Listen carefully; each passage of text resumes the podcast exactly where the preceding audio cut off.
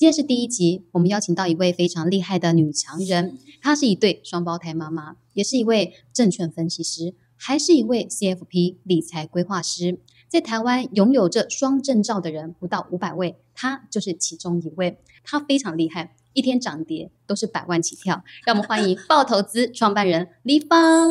嗨，大家好！这个一天涨跌都是百万，千万不要被我的亲戚朋友看到，太可怕了。所以你股票一定真的非常厉害，才有这么大一个部位。跌也是百万。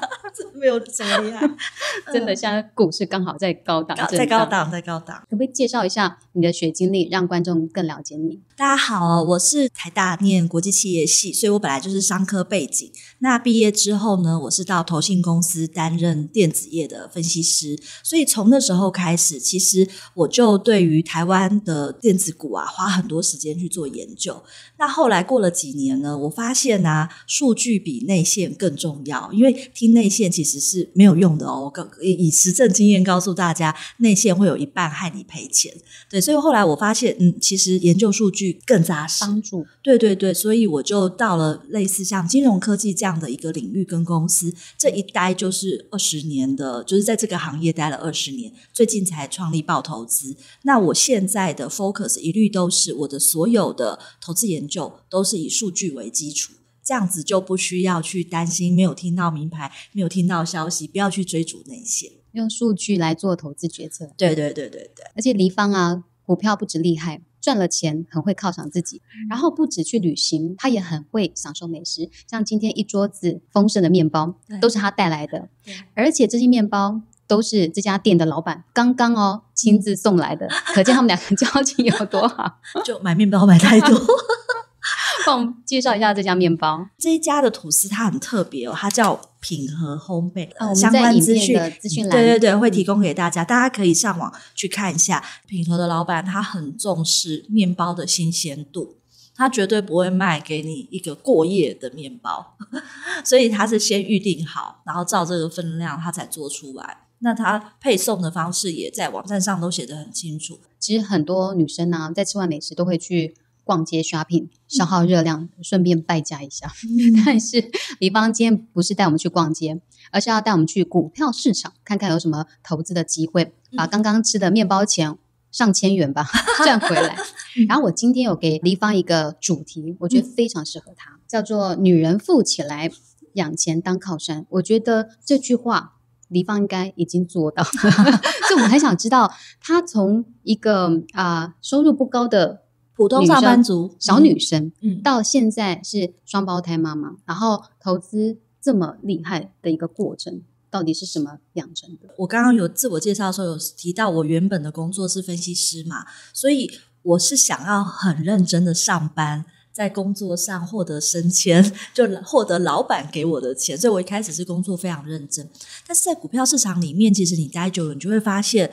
很多好厉害的人，他们好像并不是在职场上赚钱而已，他们也会在投资的这一块，就是表现的非常的出色。那我看到这些我们现在叫做主力大户哦的忠实户大哥，或者是投资很厉害、很犀利的操盘人的时候，我就开始想要了解他们到底是有什么样的能力。可以做到像他们现在这样子的水准跟地步，那一步一步的，我也从当中就是慢慢学习，学习到今天啊。其实你知道，只要人还在股票市场一天，你就永远在跟市场学习。你可能早期是在跟某一个人，或是某一本书、某一个理论学习，到最后其实大家面对的都是市场。你是后来才去考证券分析师？我是很晚才考，但是我一开始做的工作内容就是证券分析师。只是那时候我没有执照，因为大学刚毕业。研究员一开始对研究员的时候，有研究员的英文叫 analyst，就是他在美国可能叫分析师，在台湾可能叫研究员或分析师都可以。但前两年是没有执照的，我必须要工作满两年才能开始考那个执照。可是你一开始投资好像也要做所谓的投资笔记，才会慢慢的进步。啊，研究员是这样的，研究员一定会去听公公司怎么说，听其言观其行，因为呃发言人说的不见得是真的，他有可能呃想要粉饰太平，所以你要去辨别他讲的是真的还是假的。那你要很关心市场，所以你要每天看股票的变化，那你要去记录很多总体经济的数据啊，产业最新的变化啊，比方说，哎，手机这这个月卖了多少台啊？卖的都是哪几个牌子的手机，哪几个型号？像这些东西都是研究员要去做的笔记。就是我们很像是一个一个重点把它记录下来。那可是，在我自己的投资过程当中，其实我也在二三十岁这段时间呢，有我自己的投资学习的记录吧。嗯，就是我每一次在听到人家一个说法或是想法，我之前不太熟悉的话，我就会把它记下来。别人在讲一个名词，我听不懂的话，我也会赶快把它记下来。记完之后，再赶快找资料。或者是找厉害的人去询问刚刚那个到底是什么东西。求胜解在股票市场或是投资市场里面是一件非常非常重要的事情。你可能要从认识你买的商品是什么，认识你自己、你的个性，这些都是求胜解的一部分。那笔记是协助我们求胜解的一个方法，就它有一个外在的动力，让你去一步一步的厘清一些细节跟真相。可是因为你有专业的背景，那会不会跟一般人不一样？不会啊，其实你要知道，就是到现在最近了，我都已经过投资了二十几年了，我还在跟朋友讨论本益比。啊，是啊，他说：“哎，本益比那么简单的，不是呃，你应该投资第三天就学会的东西，为什么过了你已经投资二十几年了，你还在讨论这件事？因为很多很基础的东西，就是值得你再三的。”玩味，再三的去进一步，有没有办法把它解读的更好？所以你也是这样子做笔记，然后呃，每次不懂就立刻查，这样查问，对，那也要反思啊。对，尤尤其是尤其是跟自己相关的，比方说，哎，市场也是对的，就是你自己做错了。这个其实你去问外求是求不了答案的，是要向内求。你要问自己说，我到底犯了什么错？我是不是有什么心魔？我这个心魔是不是导致我自己操作错误？那我下次能不能改进？还是这就是我的罩门？如果发现自己的罩门真的每次每做必错，那是不是可能要避开有罩门的地方？这个都是向内求，但是有些投资老师他可能就是擅长用什么技术指标啊，或是筹码面。那你呢？早期我是产业研究员，所以我对基本面的掌握度是还算蛮高的，财务分析这些都是我的基本功夫。那这些年，因为我都投身在数据计算，那台湾啊台股这几年的筹码分析是非常的。兴盛，对对对，所以我也花了更多时间在筹码分析这一段上面啊，找到了一些新的定律跟法则。对，所以我比较像是基本面，绝对是我的 button line，就是我基底，我选出来的股票不可能是基本面烂。可是它最近到底要不要涨？那个那个进出的决策，对，就有筹码跟数据来看。对，筹码跟数据其实某种程度在短线上进出点的决定是更加的适当的，因为它的会比较。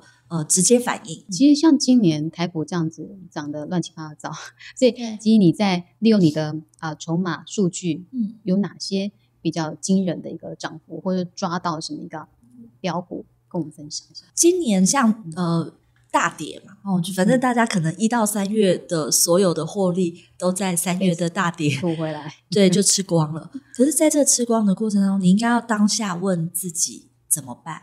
就第一个，世界毁灭了吗？那是不是不能进场了呢？所以这里面就会有可能会有两个方向，因为我在 PP 有一个美股的订阅专案。其实我们在美股的专案里面，你可以回顾哦，你只要参加我们专案，你就可以回顾我们过去的一些推荐跟历史。我们三月的时候就告诉你说可以分批买，这个都是有有记录可循的。那为什么我们可以这么有信心？其实就是美股过去很多次的大跌，虽然没有哪一年像今年这么严重啦，可是好几次大跌，它现在后来反弹的速度、效率以及反弹的幅度都是大的，而且都来得很快。嗯，以前一个盘整要很久，现在时间都缩得越来越短，各国政府救市的能力都越来越高，所以整个反弹是很快就会来。嗯，如果你前面的功课都做足了，其实你在熔断的那几天。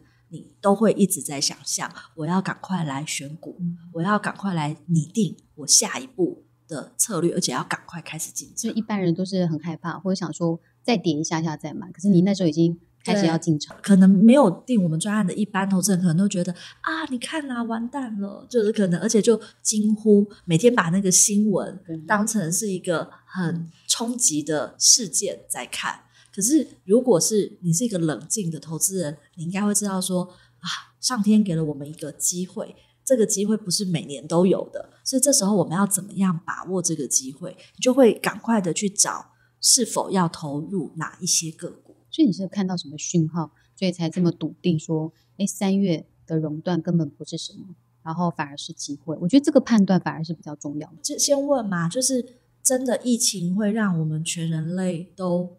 拜拜吗？如果不是全人类都拜拜，那我们现在就应该要静下心来。有两个最简单的法则，第一个简单法则是跌很深的股票，它一定会反弹。哦，这个是很技术面的看法，这个就没有任何什么呃深奥的理论基础，它就是跌深的，它一定会弹。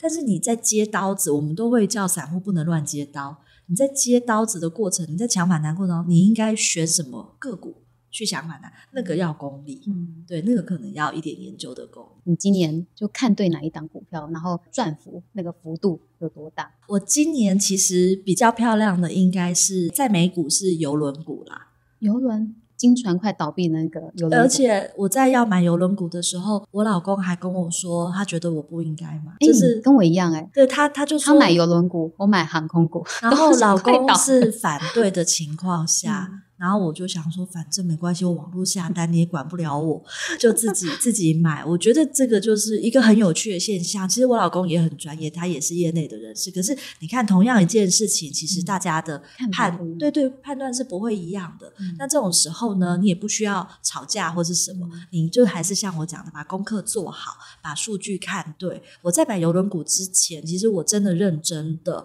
把那几家邮轮公司的财报。还有当时能够拿到的数据都再看了一遍，对我甚至还去查每一天哦，在没有疫情的情况下，美国啊，全世界海上在漂的游轮里面有六十几万人在船上，你能想象吗？就真的有这么多人每天在坐游轮出去玩呢？就这么多人，欧美还真的很多，就真的很多。所以那这个疫情一来，确实都停航了，受到影响。可是难道将来大家不再出去玩了吗？我的问号就是这样，对，然后他们也真的是太太惨了，跌到剩个位数，剩十几块。那从那么高价跌下来，这个反弹就势必一定会有。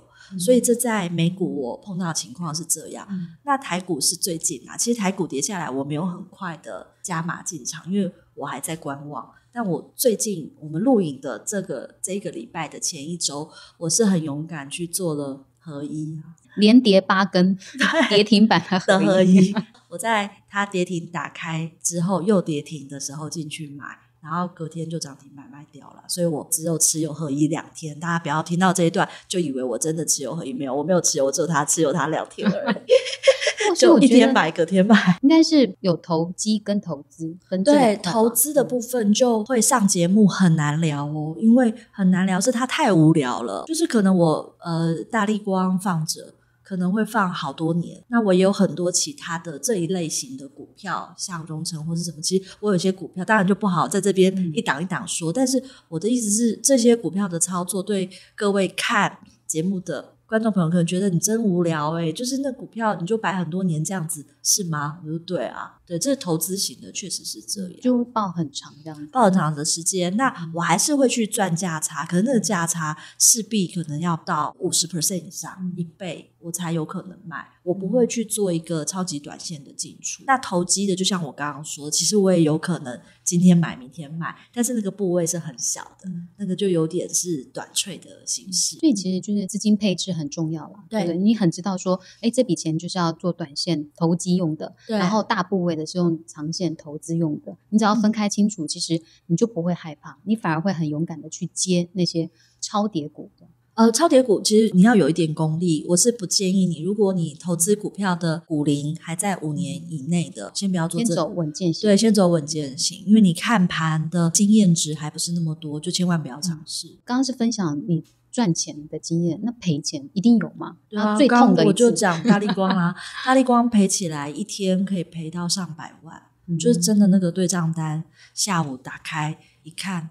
哇，今天赔掉一部车，等于是一部新车拿去撞烂了，就是赔这么多钱。当然，你就说，哎，那账面上啊，不卖不赔，没有。我们我们会做操盘的人，其实就是把每天的对账都都还是会当做，就是你那天真的就是赔那么多钱。哇，可是我觉得一般人像我们。比较胆小的，对高价股都会比较害怕，就不敢买。你看大力光现在是三千八百多块一张股票，三百八十万，可是你可以持有好几张。这个是胆量，或者说眼光是怎么训练？这个可能跟我原本是业界出来有一点关系，但是反过来看，因为讲台股啊，它什么东西都要一张，可能对大家来说太勉强。反过来，我们来看美股。我觉得大家可能观念就会清楚一点了。所谓的高价股，绝对是市场最认同，就是股票市场大家用钱去告诉你说这是一档好股票。Amazon，所以像 Facebook 或者像这些，没有一档股票会是便宜货，这不可能的。它是一只好公司、好股票，它就一定贵。特斯拉怎么可能便宜？在大家用钱追捧的对象，所以在这个情况下，那你的钱要做有效率的运用。你应该投的是像这样大家有希望的，嗯觉得有机会的，还是一个大家不看好、没有机会又很便宜的，所以一定要买贵的才叫做有价值。应该说，大家呃市场上的资金是有效率的，钱都是长眼睛也长脚的，他们往那边靠拢，你没有理由就说，哎，我独树一格、特立独行。你特立独行，你那个股票可能不会涨。应该说股价贵的可能有道理，都是有道理的。尤其是美股，就美股它没有办法人为操控，也没有太多内线消息的空间，所以它被操作的机会非常非常小。那是一个相对有效率的多的市场，所以你可以去看到它的那个资讯不对称带来的这个价差不会拖很久，相对小，对它很快。就会回归到市场该给它多少价值就是多少价值，这样是公平的。那在这样公平的市场交易，其实美股可以一股一股买嘛，就算一股一千块美金的个股，也不会没有机会买起来。嗯，所以你是用副委托还是海外证券？副委托跟海外证券其实都可以开，那就看各位的对资金的保守程度，还有就是方便交易方便性。其实我开了好几个。为什么要这么分散？为什么这么 分散？资金要放在同一个户头比较好操作吗？呃，就是因为有些户头它很难，就是我还要特别去汇款，然后对很麻烦，所以我可能一开始先放了一笔钱进去，之后后来我没有常常去汇款，那边的钱就用光了。那有些户头它的资金呃，可能是本来我的新转银行啊，或者这个银行的网银。它比较方便使用，所以我转来转去，然后手续费又不高。你要知道，每次会费其实是一笔，这些都是我们在投资的时候需要考虑，费用率是蛮重要的。李邦实在太厉害，横跨台股跟美股，而且啊，它其实因为不伟大，所以它的涨跌也。很明显，其实我觉得他呃比较佩服他的是说，他赚钱很乐于跟家人分享，乐于带小孩去世界走走，都是靠股票 赚来的。那你犒赏自己最棒的一一趟旅游是什么？好像有一个最贵的一次，最次旅游是最贵的旅游，去去搭游轮嘛？嗯，对，因为从美国出发，所以从台湾去就一开始要先买机票才能到。美东，然后再从美东出发，那回来就是我觉得这整个旅程其实花掉蛮多钱的。我觉得游轮真的是比主题乐园搬到海上还要再更丰富一些。那可是我觉得也有具有生态意义。我们有跟着就是生态的老师一起去呃热带雨林里面探险。那个费用可能没有非常高，可是我觉得是对亲子来说都是一次非常难难得的经验，因为所有的动物都是野生的，它不是在动物园里面给你看，你必须要到现场等它喝水的时候，你在水边等它出来喝水，然后你就会看到。这么多生态的动物，好酷的行程，对我觉得都是很有趣的。其实你除了呃会赚钱，然后带小孩去玩，其实你在日常的生活当中也会不断的跟他们沟通所谓的理财观念。其实现在有一些理财营队，对他们参加过好的理财营队，但我自己就又带他们投资股票，我们大家一起选股，选的第一档，他们人生当中的第一个投资就是买迪士尼。那我们三个人，一个人凑了五十块美金。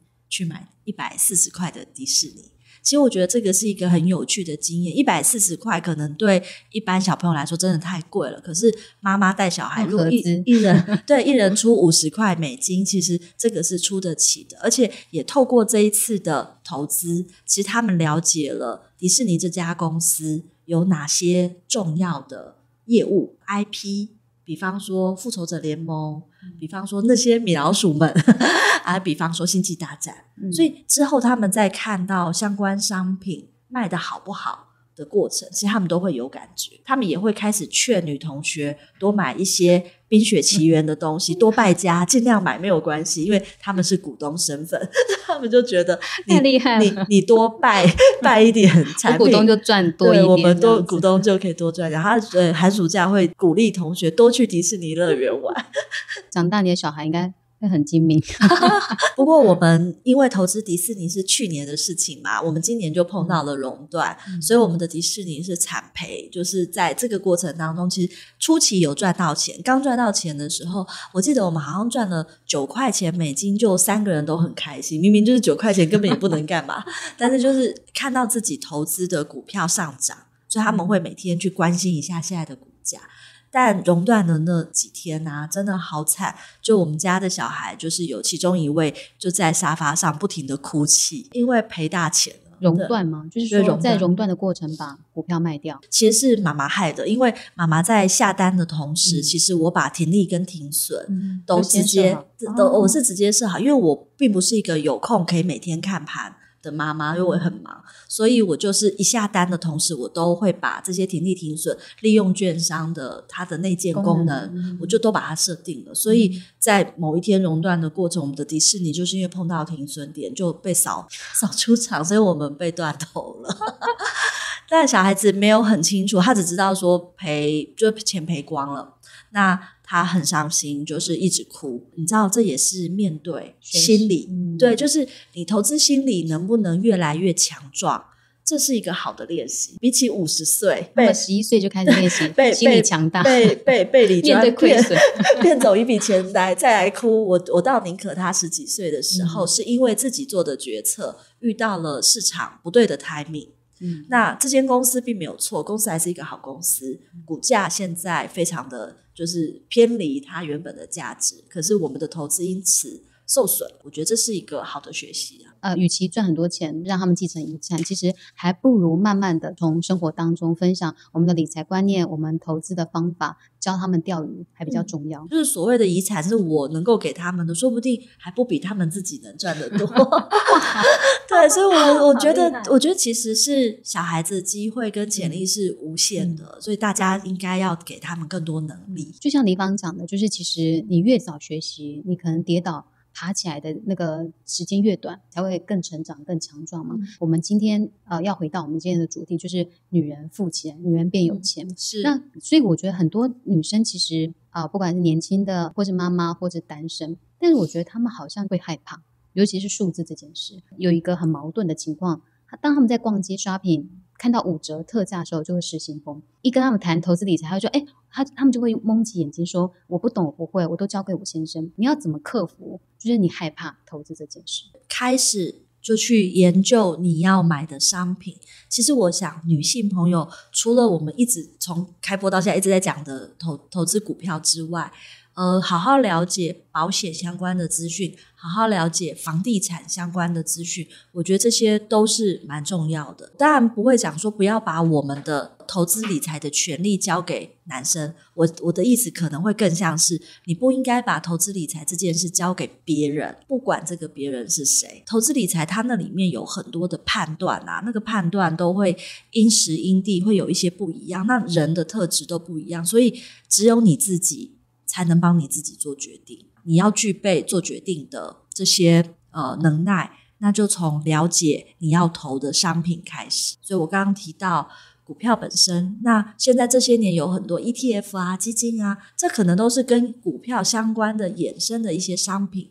每一种商品它的特质都不一样，它的费用也不一样，它的门槛可能也不一样高。那如果再搭配就是保险跟房地产的话，我觉得就是。女女性要理财的基本观念，应该这样子就够了。学会投资不需要花很长的时间，嗯，大概是两年就可以学会。只是说它还是有所谓的阶段跟学习的一个方法。那你建议就是女生要怎么个入门？在这两年，就是把投资这件事学好。这两年的前三个月，就第一开始的三个月，大家可能会是最辛苦的时间，也要最努力的坚持下去，因为在这中间，你可能连开户。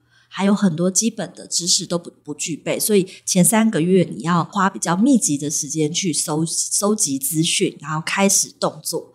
那这个动作不是叫你把钱就立刻投进去了，我会建议你研读三个月以上。就如果你要买房子，其实也是啊，我不会让你看第一间房子就下定，然后把它买下来。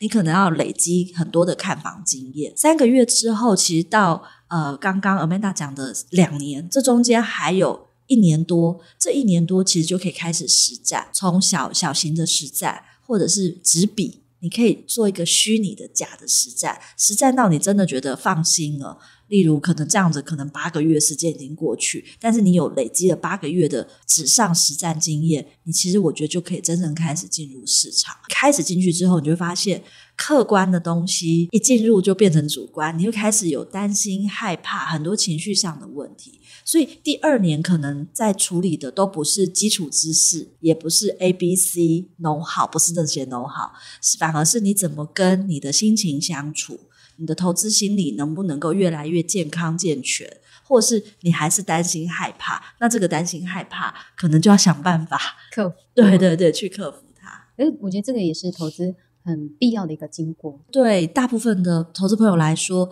一开始啊，先赔钱，搞不好是上天的一个比较好的礼物，真的。对，如果一开始就让你新手运太高，然后以为赚钱很容易的话，那个到后来你的投资经验值其实反而没有累积的很好。真的，好好的花两年时间学投资理财，如果你也想跟李芳一样。投资股票这么厉害，你可以订阅他的课程。他在 FlexPay 有两堂课，然后这两堂课有分台股跟美股。那这两堂课是不是有适合不同的族群跟新手？对，因为我们在台股是暴力投资小队，暴力投资小队有三个老师啊。其实我们都可能不会面对纯新手啊，因为台股的老师实在太多了，所以我们三个人的组合其实比较像是你在台股可能投资一年了。然后你想要进阶，那因为我们都是比较资深的老师，我们愿意带你看一些比较深度的东西。那这样子你就很适合暴力投资小队。